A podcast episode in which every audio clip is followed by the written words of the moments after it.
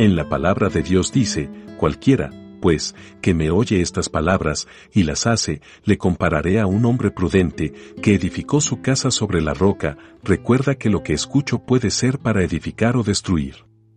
No olvides seguirnos en nuestras redes sociales como Iglesia Querit y acompañarnos en nuestros en vivos todos los domingos a las 9 de la mañana. Dios te bendiga hoy y siempre.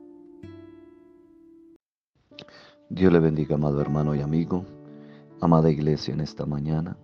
Dios tiene un consejo maravilloso para nosotros en el libro de Deuteronomio capítulo 31, verso 6. Y dice, esforzaos y cobrad ánimo, no temáis, ni tengáis miedo de ellos, porque Jehová tu Dios es el que va contigo, no te dejará ni te desamparará. Por el peregrinar nuestro en esta tierra, Vivimos momentos como los que vivió el pueblo de Israel, momentos donde el ánimo se pierde, no hay fuerza para seguir con nuestros proyectos, aún se pierde ese ánimo para resolver nuestros conflictos personales y familiares. No hay fuerza para entender lo que está sucediendo y comenzamos a experimentar emociones que cautivan nuestra mente y nos comenzamos a llenar de temor, tanto así que el temor ya se convierte en miedo.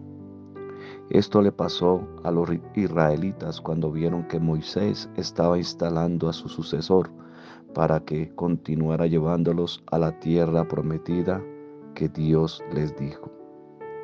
Pero podemos ver algo muy importante, que a pesar de ser un pueblo rebelde que no obedecía a Dios, siempre Dios estaba con ellos y les exhortaba a que permanecieran en lo que Él les había dicho.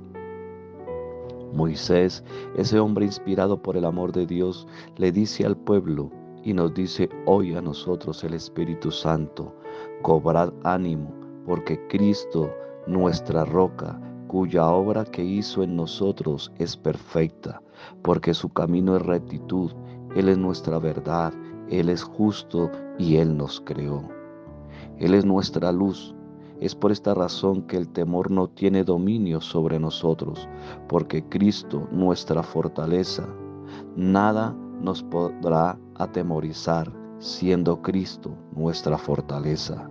Así como Josué escuchó la voz de Dios, nosotros debemos escuchar a Dios por medio de su palabra y Él nos dice, esfuérzate, sé valiente, no temas, no desmayes, soy tu Señor Dios y estaré contigo.